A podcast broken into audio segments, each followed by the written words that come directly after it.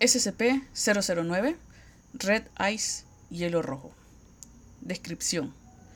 SCP-009 es aproximadamente litros de una sustancia que superficialmente se asemeja al agua destilada, H2O, excepto por su distintivo tono rojo brillante. Este tono rojo es discernible en todas las fases y sirve como el método más conveniente para identificar la materia contaminada antes de que se manifiesten sus propiedades anómalas. En contraste con el agua mundana, SCP-009 asume una fase líquida a temperaturas entre menos 100 grados Celsius y 0 grados Celsius y se convierte en un estado sólido por encima de esas temperaturas. A temperaturas por debajo de menos 100 grados Celsius, SCP-009 se vaporiza en una fase gaseosa similar al vapor. El doctor, experto residente en física senoespacial del sitio, sugiere que SCP-009 puede tener su origen en un universo con leyes de la física alternas. La propiedad más peligrosa de SCP-009 es su capacidad de contaminar el H2O normal. Cuando está en contacto físico con cualquier solución acuosa, SCP-009, a través de un mecanismo desconocido, transfiere sus propiedades anómalas a otros objetos y criaturas.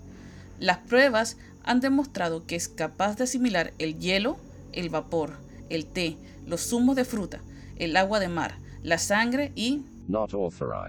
El tiempo que tarda este proceso en ocurrir varía dependiendo de la temperatura y la composición química exacta de la materia afectada, y se ha observado que tarda entre 3 minutos y horas. Los experimentos sobre personal clase D han ilustrado el proceso de conversión de la sustancia, que se ha comprobado que sigue un patrón coherente. 1. La exposición inicial.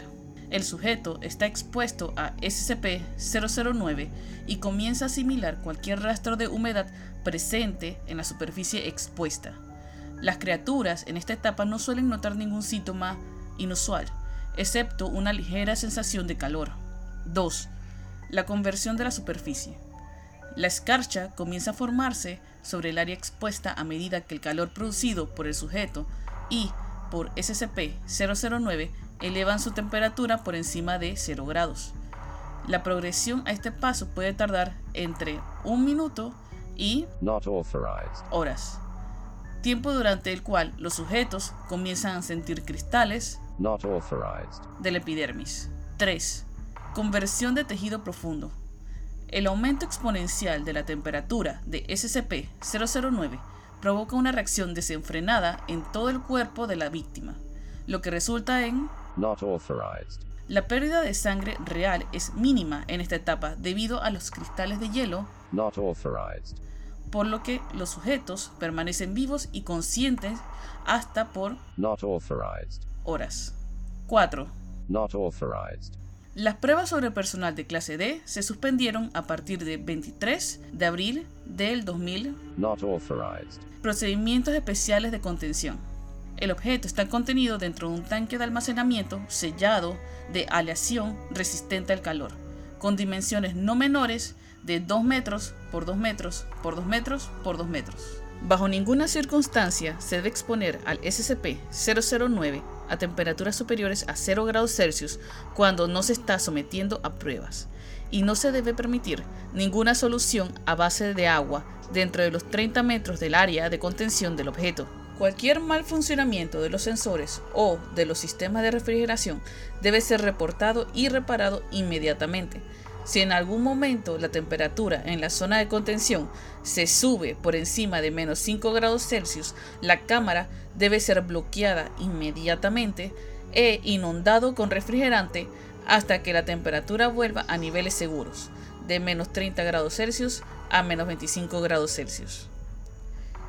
Se debe mantener un vacío total en el área de contención durante las pruebas y el personal que interactúa con SCP-009 debe usar trajes completos de protección ambiental.